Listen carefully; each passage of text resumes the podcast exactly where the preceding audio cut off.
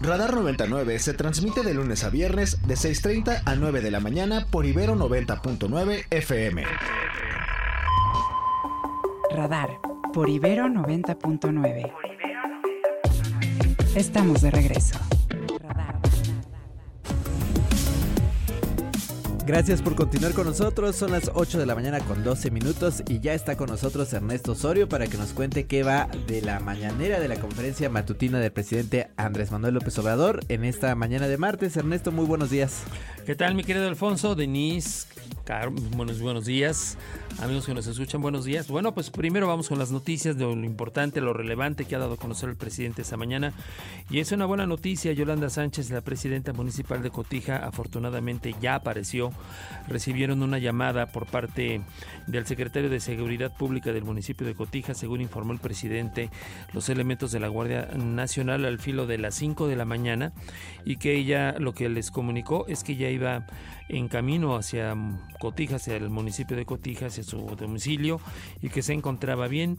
Más adelante dice el presidente de la Fiscalía de Jalisco dará a conocer los detalles de lo que ella declare, pues ella es la que va a, declarar ante el Ministerio Público una vez que pues haya llegado a su domicilio, pero ya, ya apareció Yolanda Sánchez, presidenta municipal de Cotija, quien fue secuestrada el pasado sábado en Jalisco.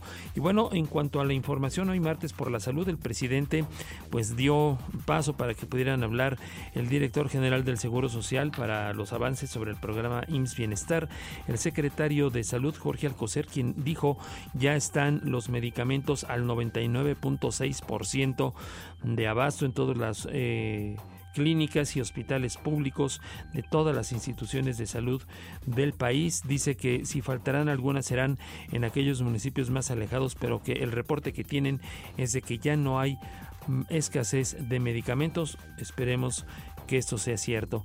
Y bueno, ya en lo que son la sección de preguntas y respuestas, bueno, también la secretaria de Seguridad, Rosa Isela Rodríguez, que es algo que vale la pena destacar, mi querido Alfonso, pues es curioso que haya presentado el informe sobre cuál ha sido el proceso de rescate del ISTE, estando ahí presente el director del instituto.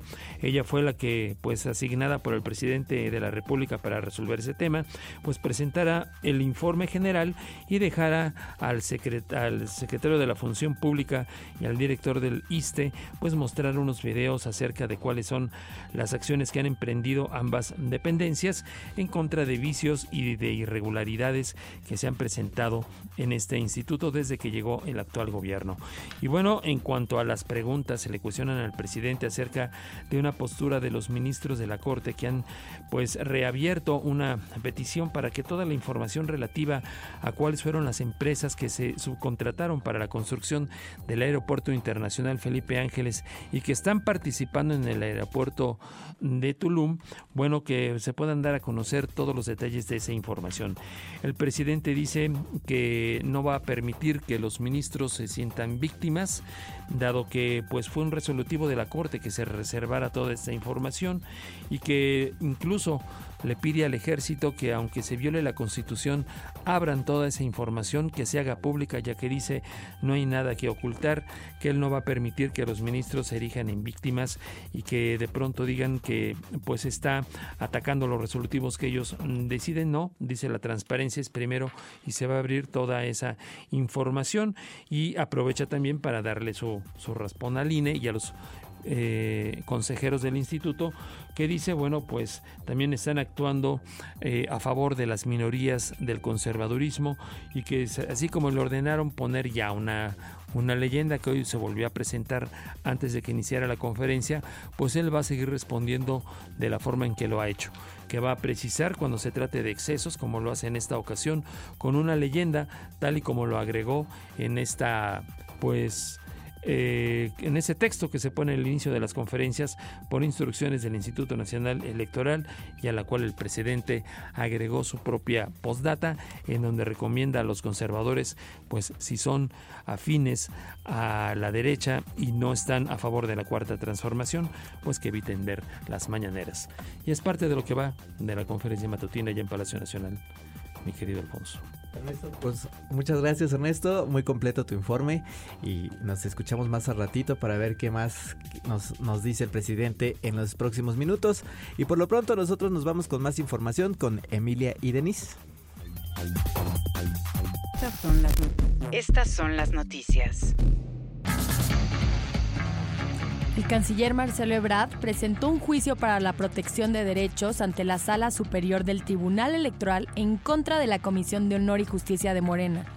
La tarde de este lunes, Ebrard interpuso el referido recurso a través de la cual pide al TRIFE que ordene a la Comisión Nacional de Honestidad y Justicia de Morena que admita su impugnación al proceso interno.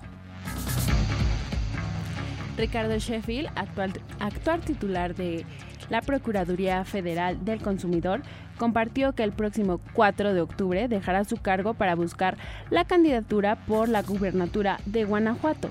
Por medio de redes sociales, el político compartió una carta dirigida a Andrés Manuel López Obrador en la que aseguró que buscará consolidar la cuarta transformación del estado de Guanajuato. El periodista Ciro Gómez Leiva anunció que un juez federal ha decidido que la Fiscalía General de la República se haga cargo de la investigación del atentado que sufrió el 15 de diciembre de 2022. Esta noticia es una respuesta a su solicitud realizada el 17 de agosto. El juez ha establecido un plazo de 15 días para que la, la FGR presente cargos por asociación delictiva y tentativa de homicidio contra las 13 personas detenidas en relación con el caso. Más temprano en entrevista en este espacio, Marco Baños, ex consejero del INE, opinó sobre la posición del presidente de la República de opinar sobre temas electorales desde la conferencia mañanera de todos los días. Escuchemos lo que nos dijo Marco Baños.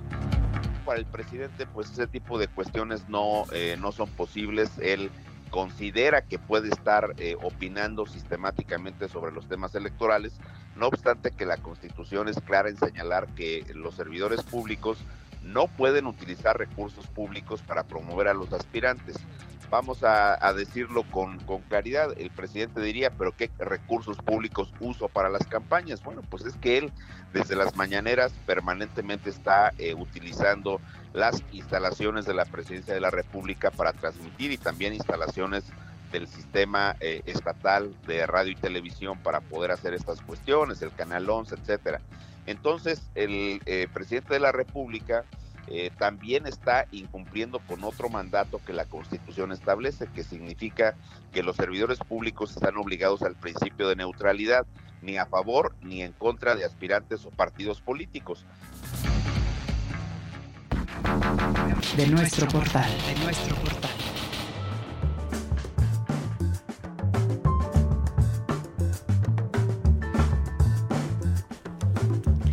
Joseph Dañez, veterano de la escena del jazz en inglés, nos bendice con un nuevo álbum, Black Classical Music. En él logramos escuchar una variación poliestética con electrónica, soul, funk, reggae y afrobeat. Este material lo pueden disfrutar eh, ya en nuestra página www.ibero99.fm.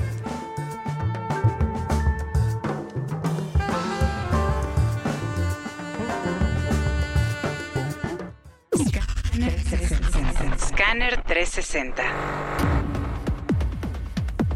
En noticias sobre Estados Unidos, el aspirante presidencial republicano Vivek Ramaswamy aseguró este lunes que en caso de ganar las elecciones del siguiente año, invadiría México si el próximo gobierno no detiene a los cárteles de droga.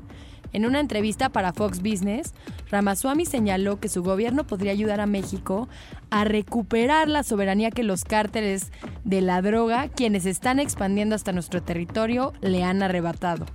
América Latina.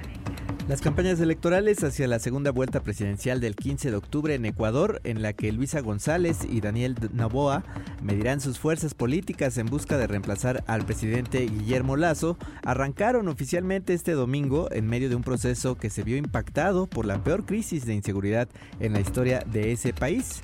El 9 de agosto pasado y a pocas semanas de la jornada electoral, Fernando Villavicencio, quien se postulaba a la presidencia y se ubicaba eh, cuarto en las preferencias electorales, fue asesinado al norte de Quito a la salida de un mitin político, un hecho inédito que conmocionó a todos los ecuatorianos. Europa. El Ministerio del Interior de Rusia ordenó este lunes la búsqueda y captura de Piotr Hovmansky, presidente de la Corte Penal Internacional, que ordenó en marzo pasado el arresto del presidente ruso Vladimir Putin por las acusaciones de crímenes de guerra en Ucrania. Hovmansky es buscado en virtud de un artículo del Código Penal. Señala la base de datos del ministerio que no precisa el motivo exacto de la persecución.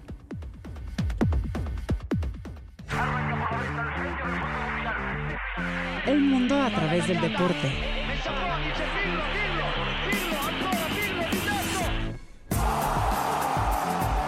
Crack 90.9.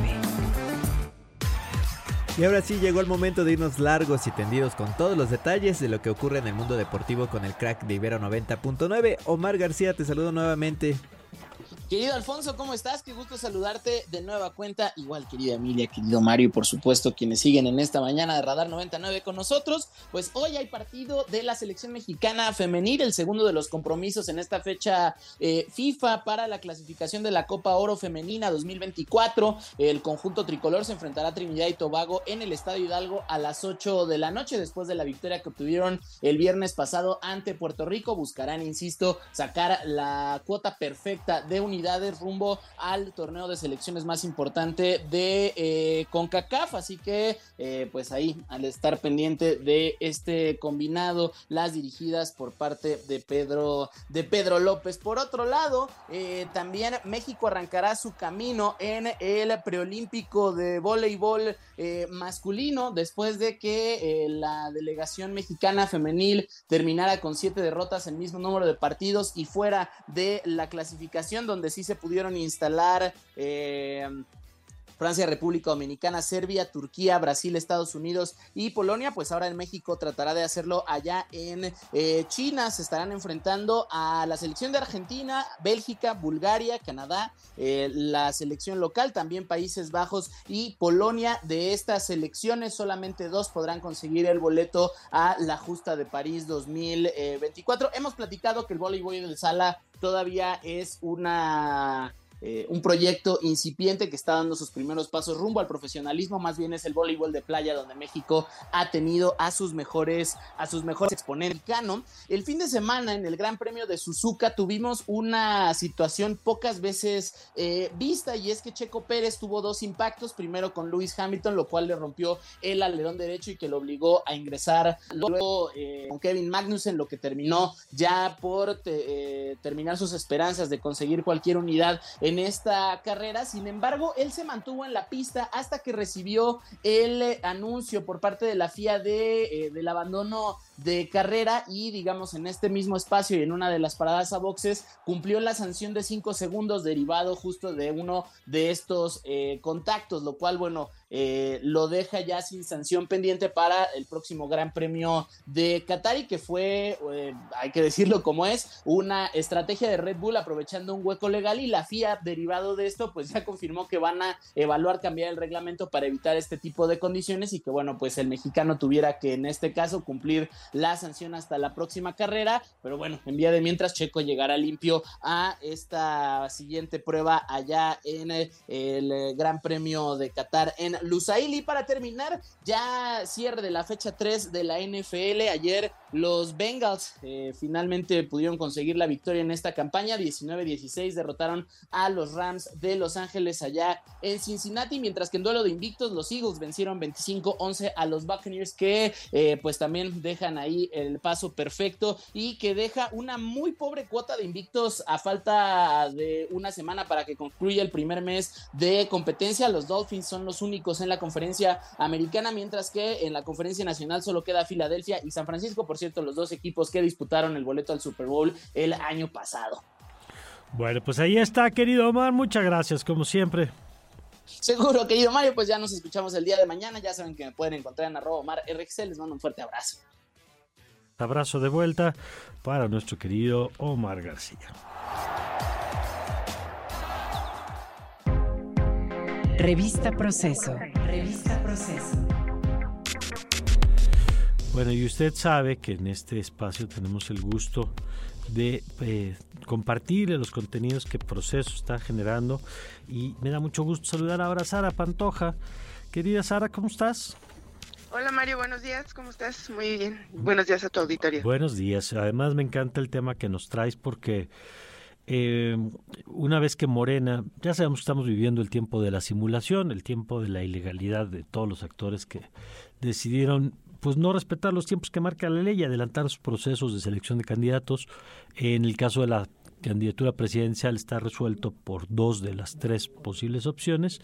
Y en el caso de la Ciudad de México, pues hemos entrado en la etapa de definiciones, eh, concretamente en el caso de Morena. Cuéntanos. Pues sí, Mario, mira, ayer eh, inició el registro de aspirantes para coordinar los comités de defensa de la Cuarta Transformación en la Ciudad de México lo que, bueno, en los hechos va a ser el, el, perdón, el candidato o candidata a la jefatura de gobierno eh, para las elecciones de, junio del 2024. Ayer se registraron tres personas, eh, el, el, exsecretario de Seguridad Ciudadana, Omar García Harfuch, la exalcaldesa en Iztapalapa, Clara Brugada, y el subsecretario de Salud, Hugo López Gatel, conocido como, bueno, el, el zar de la, de la pandemia. Eh, hoy todavía hay, hay registros, se espera, bueno, que, se registre Mario Delgado, el presidente nacional de, Morena, todavía no sabe, él dijo que, hoy se iba a definir. Eh, ayer se bajaron mediante sus redes sociales, este, se bajó eh, Gerardo Fernández Noroña, quien participó para la, para la presidencial. Diciendo, no me voy a prestar a una cosa que ya está arreglada, ¿no? Sí, dijo que hay dados cargados y que hay muchas limitaciones y que además este pues no se iba a, arriesgar a que lo pues ahora sí que lo ningunearan otra vez, ¿no? Como lo hicieron en la en la presidencia. Y a que terminara siendo un ebrarzazo. Ajá, sí, además, ¿no? Este hizo críticas a eso. Y bueno, también desde hace unos días se había eh, bajado Ricardo Monreal, este, quien también sonaba para para poder entrar en esta en este en este proceso. Y bueno van a ser estos dos días y después el, el consejo este de Morena va a, revisar los perfiles y va a decir bueno se registraron estos le va a pasar la lista al, al, Consejo Estatal de la Ciudad de México, que está presidido por Sebastián Ramírez, no sé si lo recuerdan, él fue el vocero de, de, Claudia Sheinbaum en la jefatura de gobierno, y él va a decir, van a ser estas cuatro personas, tienen que ser al menos dos mujeres y dos hombres, ¿no? Entonces, este, ahí, al menos hasta ahorita, solo se ha registrado de mujer Clara Brugada. Y yo no, ¿tú ubicas a alguien que haya manifestado su interés? Pues mira, se han manejado nombres, incluso en encuestas este, y también en algunas publicaciones que anduvieron ahí por las calles, para, eh, hablando de Rosa Isela Rodríguez, la secretaria Sí, pero que se bajó, ¿no? ella se bajó. Igual. O la eh, bajaron, pues pues también, bueno, lo que es un hecho es que decir, dijeron públicamente que ellas van a, que bueno, que ella va a seguir en, el puesto, ¿no? es, el mismo caso de Ariadna Montiel, la secretaria del Bienestar del gobierno federal. Esos se han manejado esos dos nombres de mujeres, pero hasta el momento ninguna de ellas ha dicho yo voy a registrarme, ¿no? Ese es un hecho. Entonces habría que ver, todavía faltan este, este martes a ver quién, quién alza la mano en cuanto a, mujeres. Después, Mario, va a venir una, una encuesta abierta, todavía no definen este, si va, qué, qué empresas podrían eh, participar, así como, como ocurrió en el proceso nacional. Aún no se define todo eso. Lo que sí está definido es que los resultados de esta encuesta se van a dar a conocer a finales de octubre o principios de noviembre. Mientras tanto, las personas que ayer ya se registraron, bueno, García Harfuch y Clara Brugada, ellos abiertamente dijeron que van a empezar a recorrer la Ciudad de México, las 16 alcaldías. en la no eh, campaña, en la no pre-campaña. En la no campaña, ajá. el, el, Morena dijo en la convocatoria que sacaron, dijeron que no, no debe haber ataques entre ellos, no va, no estará permitido que, que, pongan espectaculares, anuncios espectaculares, que no sean recorridos dispensiosos, eh, dispendiosos, perdón, y que no haya, haga uso de recursos públicos. Habrá que ver, ¿no? Ayer le preguntábamos a Harfush en la, en la, en la conferencia, pues como que quién va a pagar eso, ¿no? Y dijo, bueno, pues este, habrá quien coopere y que ponga un lugar, en realidad no se necesita. Oye, como los espectaculares de Dan Augusto que se los pagaban sus amigos. Sí, ajá, aquí habrá que ver, aquí en la ciudad si ustedes seguramente han visto, yo he visto mucha propaganda, por ejemplo, de Clara Brugada en las calles, ya sabes, en las casas. Este, Clara Brugada junto a Andrés Manuel López Obrador y junto a Claudia Sheinbaum, ¿no? De Harfush no se ha visto tanto por ahí, pero bueno, de Clara sí es, es un hecho y desde hace días, o sea, no es de a partir de, de, ayer, ¿no? Em, eh, eh, la semana pasada, cuando ya varios levantaron la mano, Sheinbaum se, pronunció, ¿no? Por decir, a ver, al menos hay estos tres, a mí me parece que son excelentes funcionarios, incluso habló de López Gatel, si se recuerdan, ella tuvo algunas diferencias durante la pandemia en cuanto a si el uso del cubrebocas y de que si los espacios cerrados y no sé qué. Bueno, ya se pronunció por López Gatel, dijo que cualquiera de los tres este, puede ser un, buen candidato, pero eh, finalmente los que van a decidir, pues son, son, los, son los pobladores, ¿no? Los capitalinos. Entonces habrá que ver Vamos a ver cómo se da, quién se registra hoy y, qué ocurre en los días siguientes. Bueno, vamos a ver y vamos a ver luego la reacción que vendrá del lado de la oposición. Sí, que ahí ya también hay varias varias personas, ¿no? Que ya alzaron la mano. Incluso ayer eh, Sandra Cuevas, ella ella no pertenece a ningún partido, pero este ganó la alcaldía Cuauhtémoc con la oposición. Ella de plano ya se adelantó y dijo, yo voy a pedir licencia eh, el 3 de octubre y a partir de, del 4 al 10 ah, se me fue la, la, fecha ahorita, pero bueno, van a ser 16 días que se va a dedicar a recorrer la ciudad este, para darse a conocer y después este, regresa a la alcaldía. Entonces, habrá que ver, va a estar muy, muy movido todo este asunto de los, de los precandidatos en la, en la Ciudad de México. Sara, gracias como siempre. Muchas gracias a ti, Mario, por, por tomar en cuenta nuestro trabajo en la revista Proceso. No, al contrario, gracias. Sara Pantoja, desde la revista Proceso. 8 con 34, ¿con qué vamos? Y ahora nos vamos a un corte, pero regresando tenemos como todos los martes nuestra mesa de análisis con nuestro querido Ernesto Núñez y Alfredo Figueroa. Y hoy vamos a hablar sobre la resistencia de AMLO a sacar las manos de la elección y el próximo relevo en el Tribunal Electoral.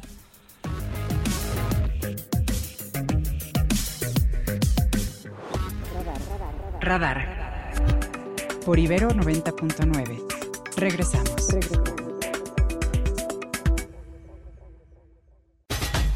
Mesa Política. Política. Tracking Nacional.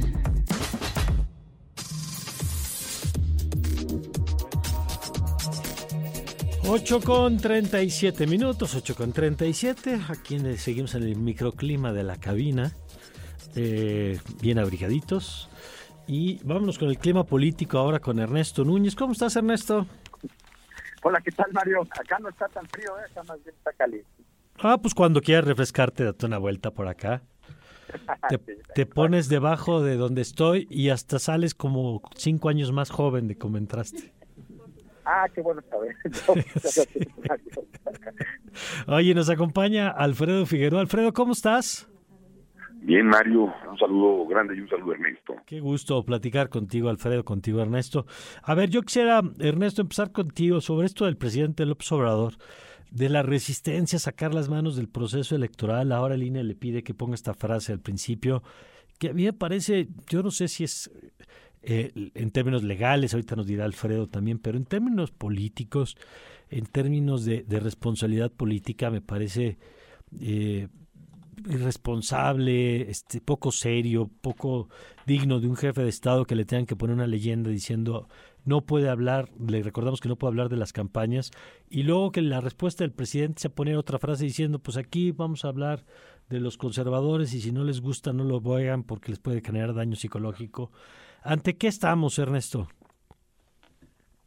Pues mira, bueno, en primer lugar, qué gusto coincidir aquí con Alfredo, buen día. Y, eh, a ver, el, eso es muy consistente con la actitud del presidente.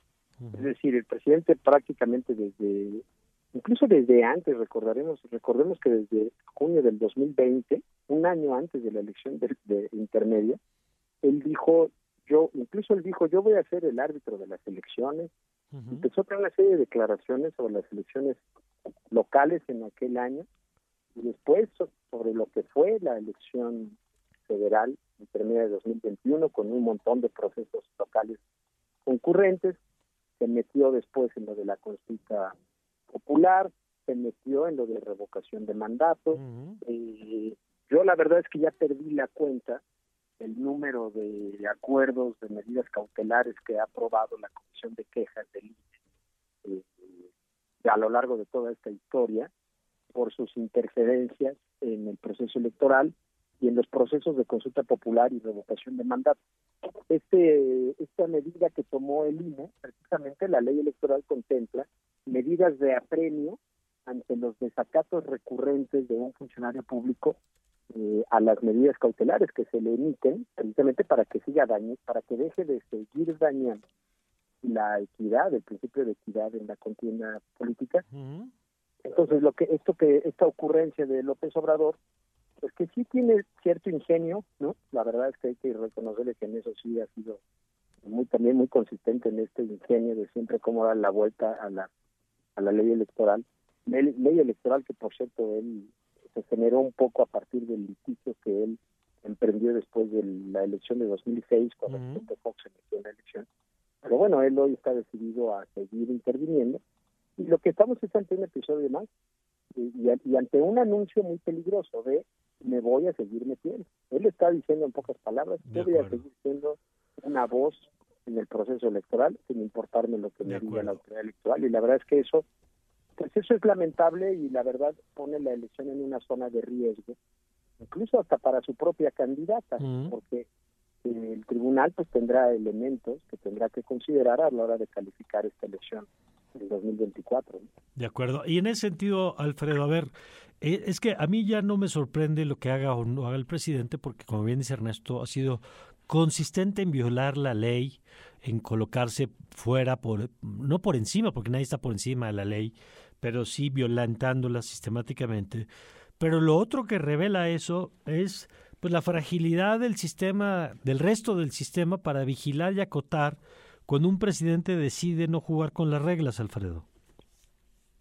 Sí, sí, completamente de acuerdo. Creo que el presidente de la República lo que lo que hace y lo que expresa es un desprecio por la Constitución, un desprecio por la ley, un desprecio por su propia memoria y la memoria del el movimiento democrático que permitió en México justamente ir acotando a los presidentes de la República y a un sistema, digamos, político constituido sobre todo para hubiese siempre una sucesión del mismo partido. El presidente de la República actúa, yo creo que incluso un poco por encima de los eh, presidentes que conocimos del antiguo régimen, y me refiero a la época digamos, anterior al 88, del 88 mismo. el sistema muestra así una fragilidad importante que tiene que ver con cómo acotar de manera determinante a el presidente de la República que tiene además limitaciones eh, el propio sistema para poder contenerlo son eh, en muchos sentidos una suerte de llamados a misa porque en realidad no hay una pena directa, digamos, ¿no? una sanción específica directa que el presidente, eh, que haga el presidente contenga esta conducta. El, tipo de penas que tenemos en el sistema están más bien asociados a quienes estarían contendiendo mm. en el proceso electoral, es decir, puede haber una sanción que termine, por ejemplo, invalidando una elección, porque el presidente de la República ha participado eh, de manera indebida y por lo tanto ha roto la equidad de la competencia política. Ahí el sistema tiene más fortalezas para poder efectivamente, digamos, eh, que eso tenga una consecuencia para el objetivo que busca el presidente, que a todas luces es de ahora, de antes, como bien han narrado Ernesto y tú, el, el, el incidir en una elección de manera tramposa, para decirlo claramente. Creo que este sistema tiene estas dificultades pero también creo, Mario, que, y esto es parte del problema, que las propias autoridades electorales han contribuido con lecturas eh, muchas veces, déjame decirlo de esta manera, tímida o de excesiva prudencia, el contener las conductas del presidente de la República. Y eso ocurrió no solo con este INE constituido recientemente y, con, resoluciones penosas, sino incluso yo diría que en el propio momento de la transición entre el gobierno de Peña Nieto y el gobierno de eh, Andrés Manuel López Obrador, recuerdo muy bien un, un, INE dubitativo con aquel tema, no sé si recuerdas, recientemente vivimos lo del, lo del, recuerdo del terremoto, bueno, te acuerdas de que el fondo donde el INE finalmente sí sanciona, el tribunal termina eh, en realidad revocando la decisión del INE, eh, y el INE tiene una actitud pública, digamos, dubitativa. Creo que ahí mm. hubo, hubo un, primer problema. Ese creo era el primer momento como para, una vez que el presidente fue reconocido en términos de su triunfo por adversarios, por la autoridad, puso una actitud de las autoridades electorales diciendo, señor presidente, tiene que tener límites en términos de su proceder. El presidente no ha tenido límites y, como, y como bien se dice, va a ser consistentemente violador de la Constitución, creo yo, hasta el último momento. ¿Cuáles son las consecuencias de eso? Pues pueden ser las más graves para, el, para, para la democracia mexicana. Si, si continúa con un proceder de esta manera, el presidente que también digámoslo, es en realidad el presidente de una parte del país y se comporta como si fuera presidente de una parte del país, el que él ha decidido y el que está a favor de él. Del otro resto del país parecería no querer ser el presidente. De acuerdo. Ahora, dice eh, Alfredo, Ernesto, que eh, las instituciones electorales pues están sujetas aquí a, a, que tienen que responder y al mismo tiempo son corresponsables en parte. Y yo quisiera poner el foco sobre el Tribunal Electoral, que viene un relevo que está por resolverse y hay quien apunta, por ejemplo, que la salida de quienes salen, perdón, la salida de dos integrantes del tribunal, pues deja un tribunal más crítico, digamos, del presidente. Eh, ¿Cómo estás viendo qué rol puede eh, terminar jugando el tribunal en una nueva composición? Pues mira, si uno ve los perfiles de los que salen, por un lado, yo creo que la salida de uno de los magistrados está ahí, pues más bien uno uno querría pensar cuando piensa en el magistrado Vargas uno querría pensar que es una es una buena oportunidad para que el tribunal recobre credibilidad y recobre pues prestigio público dado que este es un magistrado muy polémico que ha causado un gran desprestigio al tribunal y que lo metió en una crisis que incluso provocó su salida anticipada de la presidencia de la sala superior. Eso no eso que no se nos olvide y que no se nos olvide también que es un magistrado que eh, lo mismo fue su fue peñista en su momento que después López Obrador. Entonces me parece que creo que eh, eso debería ser una buena oportunidad esa salida. Sin embargo, para como se han venido configurando los, el escenario político reciente, eh, después de la renovación en el INE y después de varias eh, cosas que hemos, varios elementos, digamos, que apuntan hacia un intento de captura de las autoridades electorales por parte del régimen, eh, pues uno lo ve con menos optimismo. Mm. Eh, la, el escenario que se, del que se habla, bueno, lo, primero, las tres personas que quedaron, las tres mujeres y los tres hombres que quedaron en las ternas para la sustitución, me parece que son buenos perfiles, son perfiles que escogió la Suprema Corte de Justicia de la Nación, son magistrados de carrera, pero precisamente son perfiles eh, tan del Poder Judicial que ahora se, configura un escenario de peligro en el que las, la mayoría en el Senado pueda bloquear su nombramiento, propiciando así que nos fuéramos a un escenario de elección con un, con un tribunal incompleto. Con cinco de siete. Con cinco magistraturas en lugar de siete. Sí. Y eso es lo que se dice en los, en los pasillos, digamos, del Congreso, ¿no? Que la mayoría va a preferir irse con un tribunal mocho a irse con un tribunal en donde dos magistrados eh, surgidos del Poder Judicial pues puedan, puedan dar en el tribunal una mayoría mm. eh, que haga valer su autonomía constitucional, que haga valer su independencia y que esté siendo un freno mayor a, por ejemplo, a estas violaciones, a esta violación contumaz de la Constitución de la que hablaba, de la que bien hablaba Alfredo. Ya, ¿tu lectura de esto, Alfredo?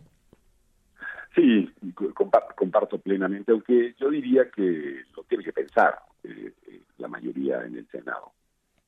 Lo tiene que pensar muy bien, porque en realidad, digamos, si dejan la conformación de cinco personas, el propio tribunal primero no defendería sus funciones y en segunda instancia el tribunal tampoco, digamos, quedaría en una condición pro-morenista, como, como buscaría o como ha buscado eh, Morena y el presidente de la República en, prácticamente todos los órganos, ¿no? Es decir, no, no va a haber esa lógica de una persona llegada al régimen, esta idea de 100% de lealtad, que más bien yo leo como 100% de sumisión, ¿no? independientemente de la capacidad. Eh, eh, me parece que, sí, que, se terminará conformando el, tribunal, aunque este peligro existe. Yo diría, digamos, salvo que el presidente dé la instrucción en contrario, que eh, tendrían que y, nombrarían a, a, las dos personas que faltan, particularmente, particularmente porque hay una certeza de que si no lo hacen, en realidad quedará eh, un tribunal que no es propiamente pro Morena.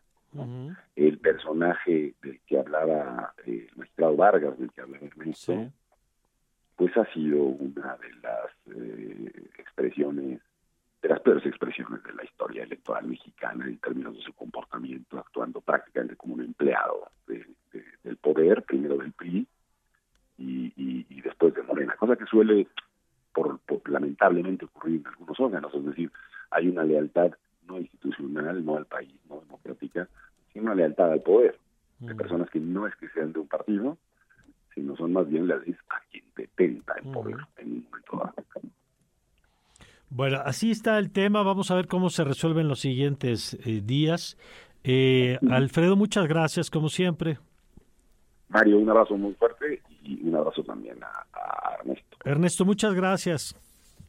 Gracias, Mario. Un abrazo, abrazo, Alfredo. Gracias a los dos. Ernesto Núñez, periodista, eh, subdirector de Animal Político, y eh, Alfredo Figueroa, ex consejero del Instituto Federal Electoral eh, y es experto pues, en estos temas, evidentemente.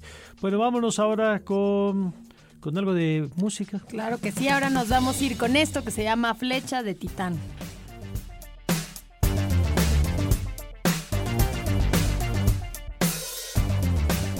Díganos qué les pareció, qué, qué, opinan de estas canciones. A mí me parecieron el día de hoy bastante buenas, todas las que pusieron. Y bien, pues estén pendientes que en estos días se estarán liberando los boletos para nuestra fiesta del 20 aniversario, la cual se realizará en, en el lunario del Auditorio Nacional. Para acceder a ellos solamente tienen que buscar el vínculo que los enlazará al registro para obtenerlos. Si aún no los tienen, manténganse atentos a nuestras emisiones en vivo y activen las notificaciones de su X o antes Twitter para estar atentos cada vez que liberemos estos pases. Muy bien, pues ahí está, gracias. ¿Y, qué creen? También tenemos excelentes noticias, tenemos regalitos, tenemos dos pases dobles para el concierto de este man. Este man se presentará en el Auditorio Nacional el próximo 9 de noviembre. Y para ganar estos regalitos tienen que enviar un mensaje por WhatsApp solicitándolos. Muy importante que incluyan en su mensaje nombre y correo electrónico. Recuerden que nuestras vías de contacto son 55 529 25 99. Por ahí va a ser, por ahí va a ser. ¿Cuántos son? Son, tenemos dos pases dobles. los primeros dos que manden el mensaje por WhatsApp.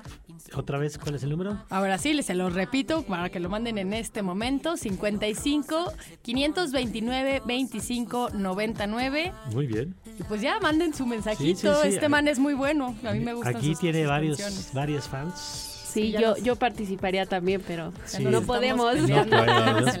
si vieran las caras de frustración aquí de mis queridas Emilia y Denise, pero pues ni modo, ahora sí que son para nuestros amigos del auditor. Sofía, ¿también tú querías?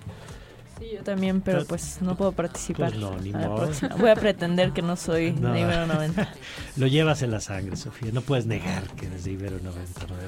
Muy bien, y vámonos con Ernesto, que ya está aquí, que tampoco va a participar, pero sí va a participar por los boletos. Por los boletos no, pero sí con información de la mañanera. Adelante, querido Ernesto. Y más divertido, porque sí se puso divertido, mi querido Mario. Fíjate que el presidente le vuelven a preguntar acerca de esta información que se hizo, mm, bueno, digamos que no se había hecho pública, sobre los bienes que tienen cada uno de los 49 ingenieros militares que participaron en la construcción del aeropuerto Felipe Ángeles y también que están participando en la construcción del aeropuerto de Tulum. El presidente dice que no hay ningún problema, vuelve a decir que aunque se viole la constitución se tiene que abrir toda esa información porque no hay nada que ocultar.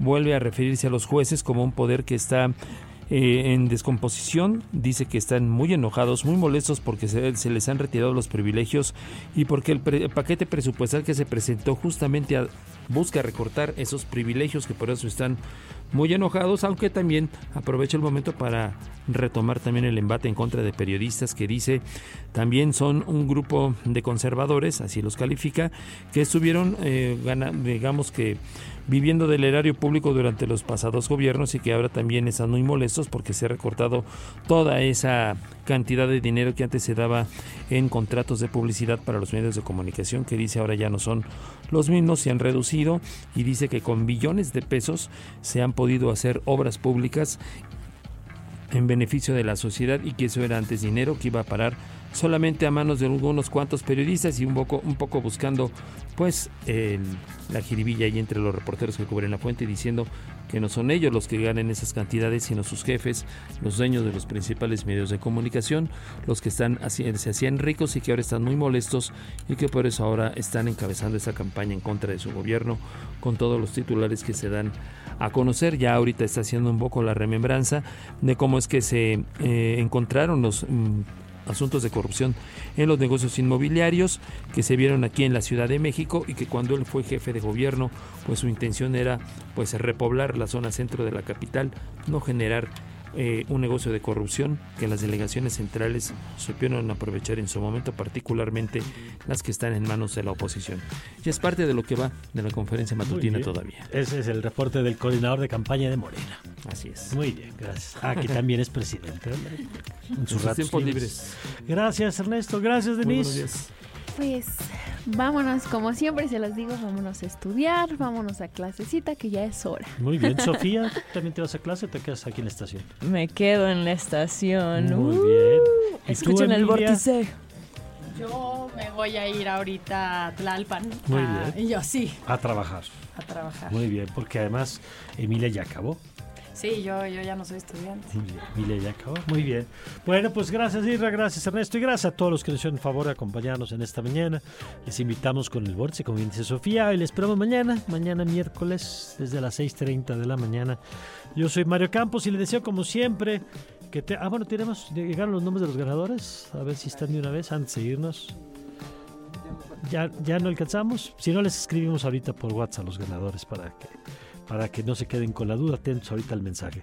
Gracias y que tengan ustedes, como siempre, un magnífico, pero un magnífico día.